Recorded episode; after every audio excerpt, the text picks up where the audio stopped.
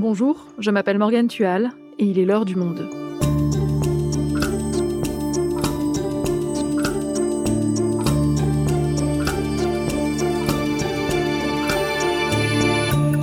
Aujourd'hui, c'est la fin d'un procès historique, hors norme. Mercredi soir, la cour d'assises spécialement composée a rendu son verdict sur les attentats qui ont fait 130 morts et des centaines de blessés le soir du 13 novembre 2015. Ils étaient 20 à être accusés. Salah Abdeslam a été condamné à la perpétuité incompressible. Pour les 19 autres accusés, des peines allant d'un an de prison ferme à la perpétuité incompressible ont été prononcées. Alors, comment le verdict a-t-il été accueilli? Ce procès a-t-il été à la hauteur des enjeux? Et que retiendrons-nous de ces dix mois d'audience? Soren Silo les couvre depuis septembre pour Le Monde. Il retrace pour nous ce procès fleuve, ses moments forts, les témoignages des parties civiles, le récit inédit de Salah Abdeslam et les plaidoiries des avocats. Procès du 13 novembre, après le verdict, le bilan de 10 mois d'audience, un épisode produit par Esther Michon, réalisation Amandine Robillard.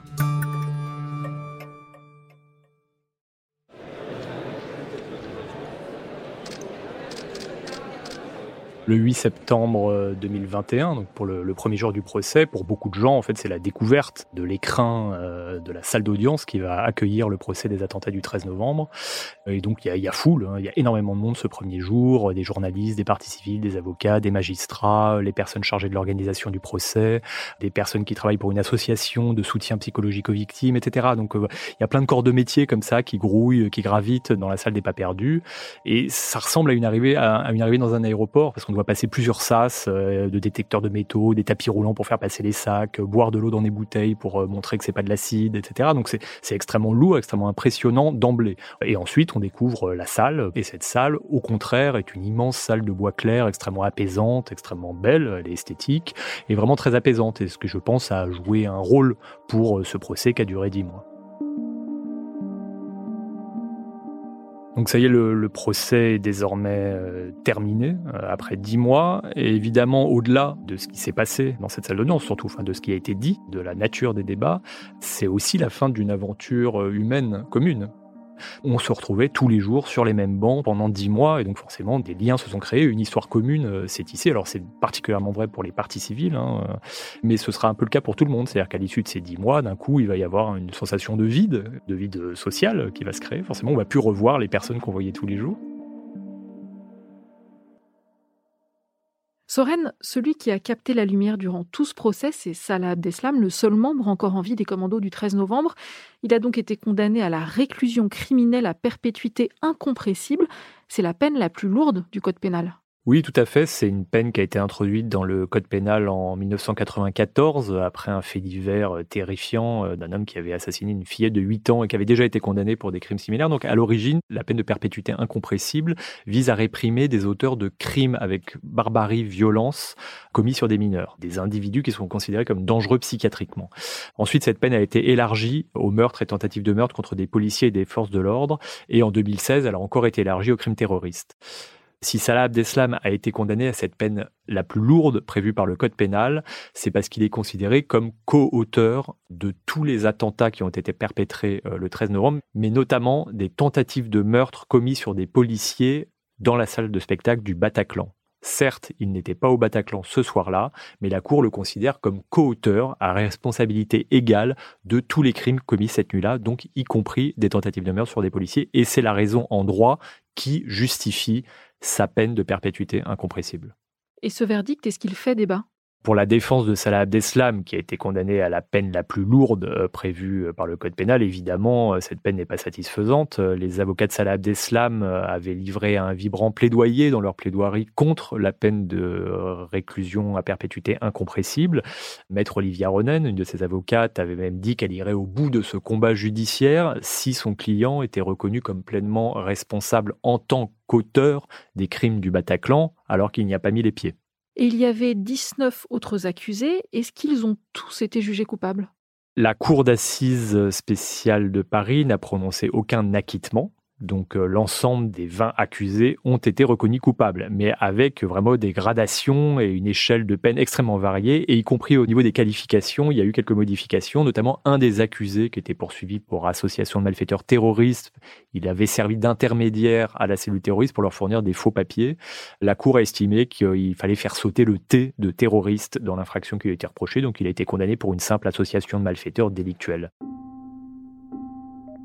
Concernant les autres, le, nuancier des peines prononcées est assez notable parce que les peines prononcées vont de un an ferme à la perpétuité incompressible, qui est la peine la plus lourde du code pénal.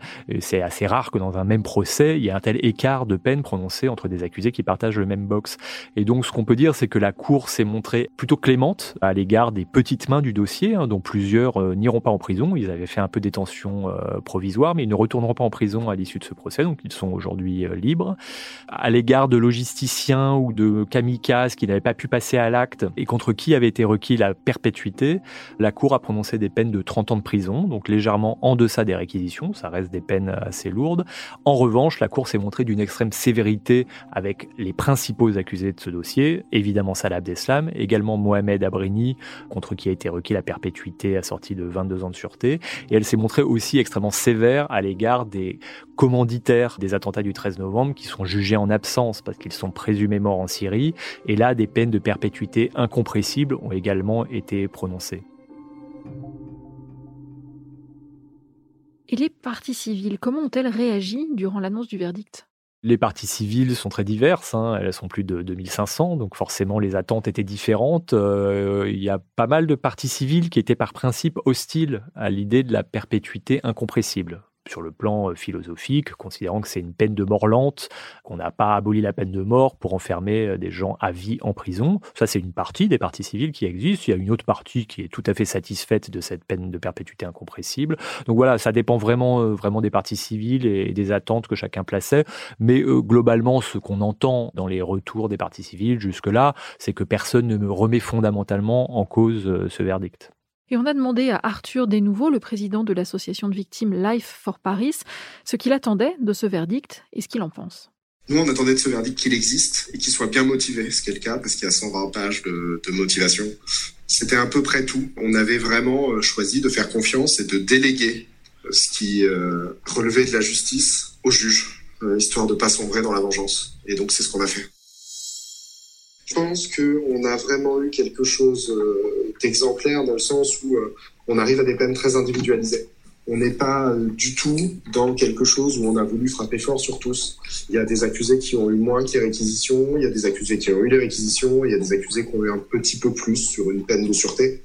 Et donc ça montre qu'il n'y a vraiment pas eu de la répression en bloc.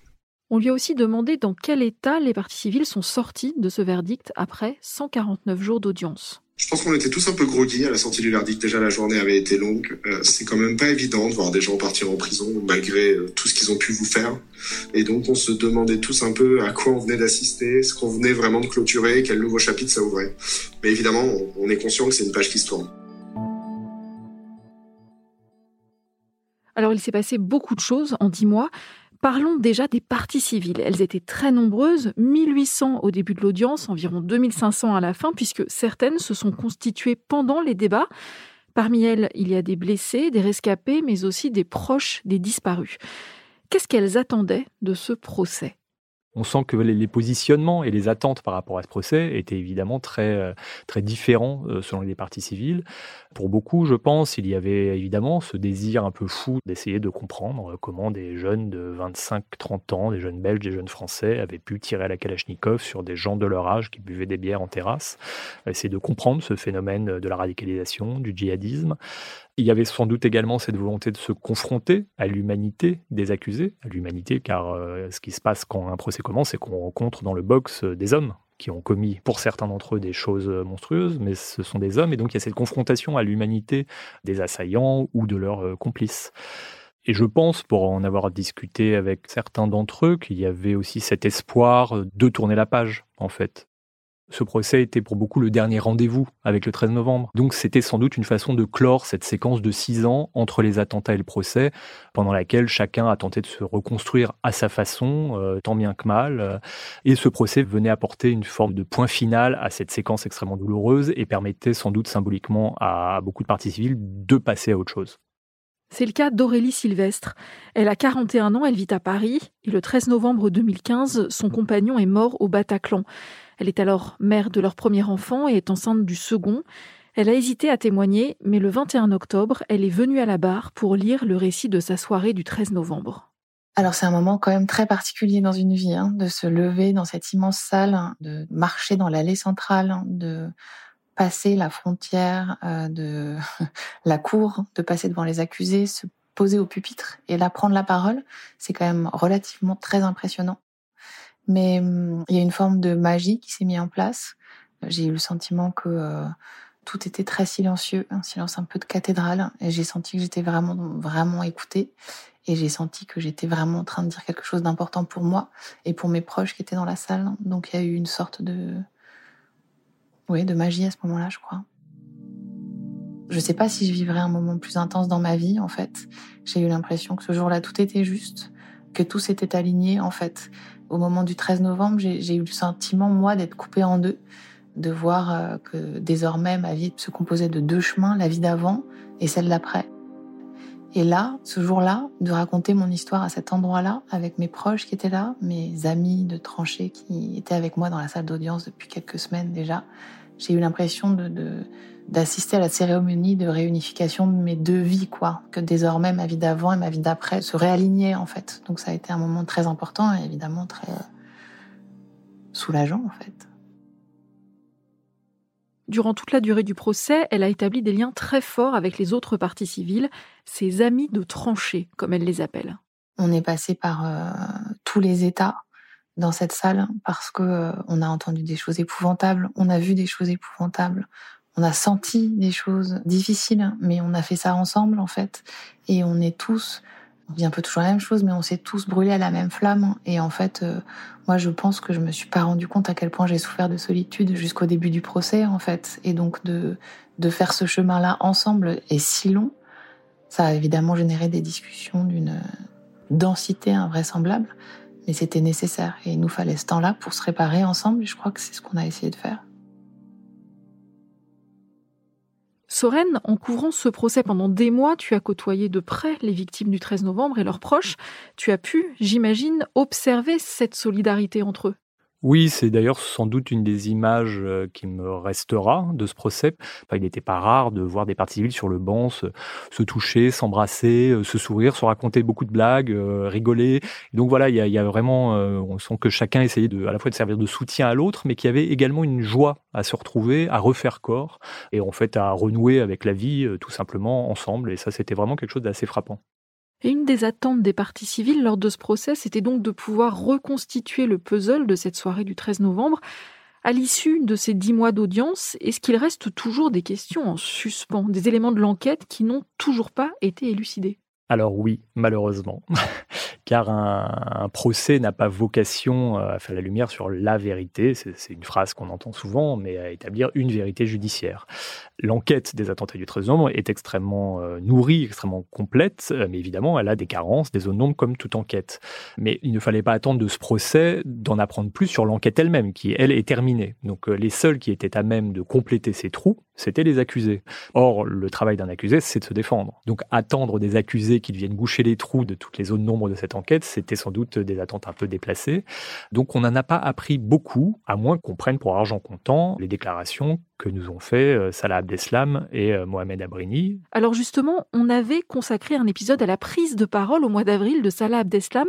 Ça avait surpris tout le monde parce que jusqu'alors, il refusait de s'exprimer. Il a notamment raconté avoir été recruté à la dernière minute pour faire partie des commandos. Et ça, c'était nouveau. Salah Abdeslam a proposé une lecture de son implication dans les attentats du 13 novembre qui ne correspond pas à la lecture qu'en avait fait le, parquet et les enquêteurs au cours de l'instruction. Il se trouve que beaucoup de gens ne croient pas à sa version. Et elle est invérifiable, mais donc il y, a une difficulté. C'est-à-dire que si on croit la version de Salah Abdeslam, on a appris des choses à ce procès, puisque la lecture qui propose des faits est différente de celle de l'enquête. Si on ne le croit pas, on n'a rien appris à ce procès. Tu nous disais d'ailleurs que le seul incident d'audience s'était passé lors d'une audition de Salah Abdeslam.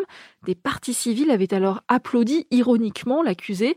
Tu nous parlais aussi de réactions éparses, par exemple celle d'un homme qui avait quitté la salle au moment où Salah Abdeslam demandait pardon aux victimes. Mais finalement, ce fut rare. Ça peut paraître étonnant, non, que dans un procès aussi lourd émotionnellement et sur une telle durée, il y ait eu si peu d'incidents. Oui, en effet. Bon, déjà, il faut savoir que les parties civiles qui assistaient au débat dans la salle ne représentent qu'une infime minorité de l'ensemble des parties civiles. Elles étaient euh, certains jours uniquement une, vingtaine, euh, les, jours de grande affluence euh, environ 300, mais la plupart des parties civiles suivaient les débats depuis chez elles en écoutant la web radio, donc à distance. Donc il est difficile de généraliser sur le, sentiment et l'absence de haine ou de colère qu'on a pu ressentir chez les parties civiles, mais ce qui est vrai, c'est qu'on l'a ressenti au moment des témoignages, au moment où les parties civiles ont, ont déposé à la barre, on a senti une immense dignité, un immense effort pour ne pas céder à la colère et à la haine, une vraiment un contrôle de soi et une élégance qui était absolument vertigineuse. C'était vraiment quelque chose de remarquable, enfin, humainement, euh, d'assez inattendu et de spectaculaire, en vérité. C'est une, telle élégance euh, après une telle horreur, c'était difficile à anticiper, c'est une des belles choses qui s'est passée à ce procès.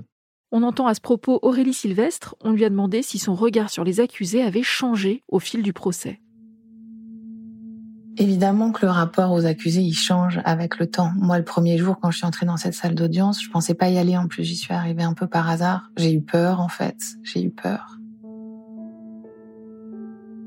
Et donc, euh, au début, j'étais vraiment au fond de la salle, un peu recroquevillée sur moi-même, etc. Et puis, au fil de temps, je me suis rapprochée, en fait, du box des accusés. Évidemment, j'avais une image de monstre et je me disais, voilà, je vais, je vais affronter le mal. En fait, non. on n'est jamais que des hommes avec des histoires et, euh, et dans un quotidien, on se voit, on se salue, en fait.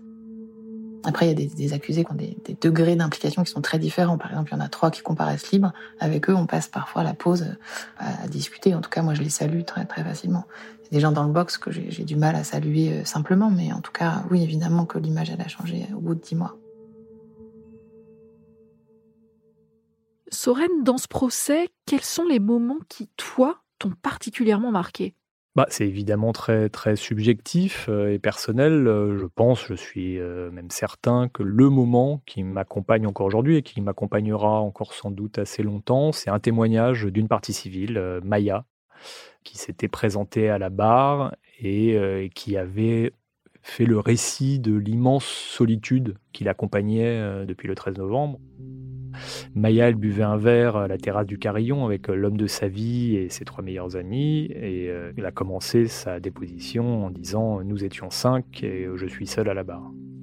Et elle a déployé un, un récit d'une immense délicatesse sur euh, l'infinie solitude en fait qu'il habitait euh, depuis six ans. Alors elle-même évidemment a été aussi blessée euh, physiquement, elle a reçu des balles, elle a mis beaucoup de temps à remarcher, enfin elle était meurtrie dans sa chair, mais ce qui était d'une infinie profondeur et d'une infinie beauté dans les mots qu'elle posait dessus, c'était ce dépeuplement de sa vie qui s'était opéré depuis le 13 novembre. Et on voyait cette petite jeune fille toute frêle à la barre qui en effet était toute seule dans cette immense salle de bois clair et donc ce récit sur sa solitude, voilà, en ayant perdu tous ses êtres les plus chers, était un moment assez marquant.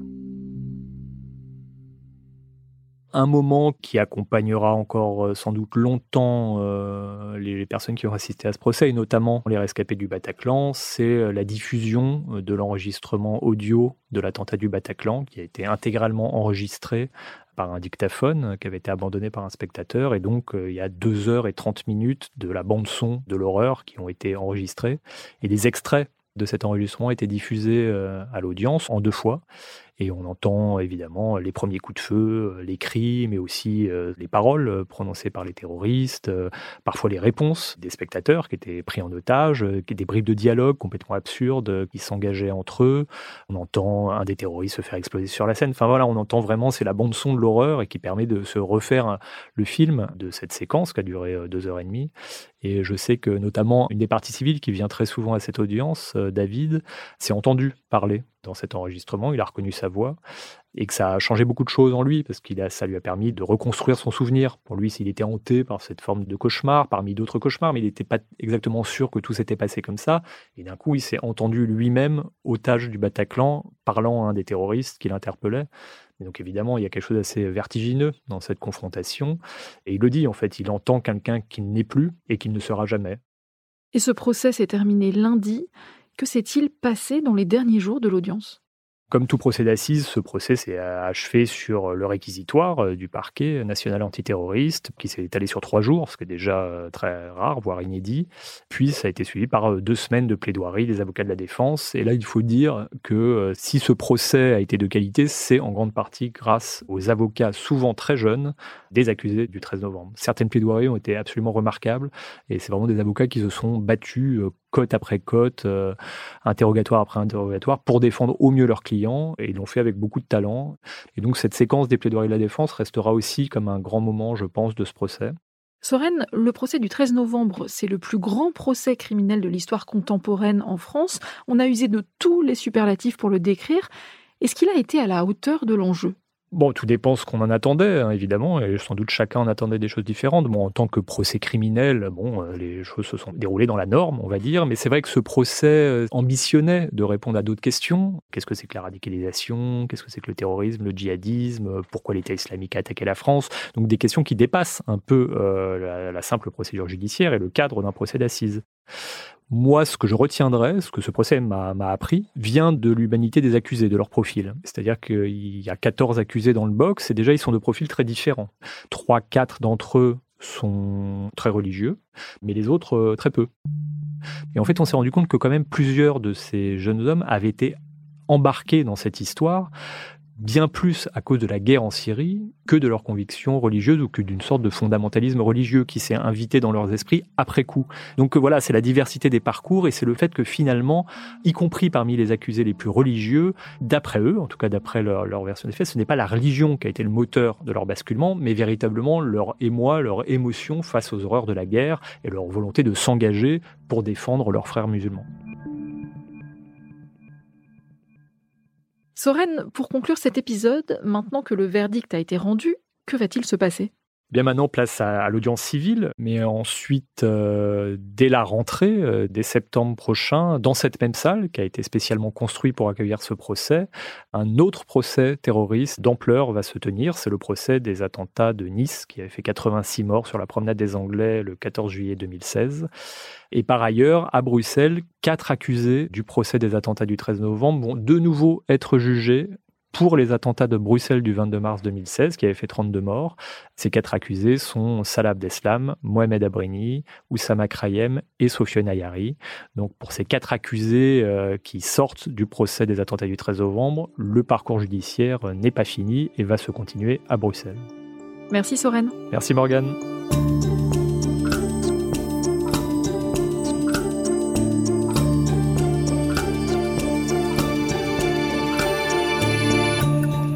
Soren Silo, Henri Sequel et Pascal Robert Diard ont suivi pendant des mois ce procès au jour le jour. Vous pouvez retrouver tous leurs articles en vous abonnant sur notre site lemonde.fr. Et on vous met aussi dans la description de cet épisode les précédents podcasts que nous avons consacrés à ce procès. C'est la fin de l'heure du monde, le podcast quotidien d'actualité proposé par le journal Le Monde et Spotify. Pour ne rater aucun épisode, vous pouvez vous abonner gratuitement au podcast sur Spotify ou nous retrouver chaque jour sur le site et l'application lemonde.fr. Si vous avez des remarques, des suggestions, des critiques, n'hésitez pas à nous envoyer un email à l'heure du monde L'heure du monde est publiée tous les matins du lundi au vendredi. On se retrouve donc très vite. À bientôt.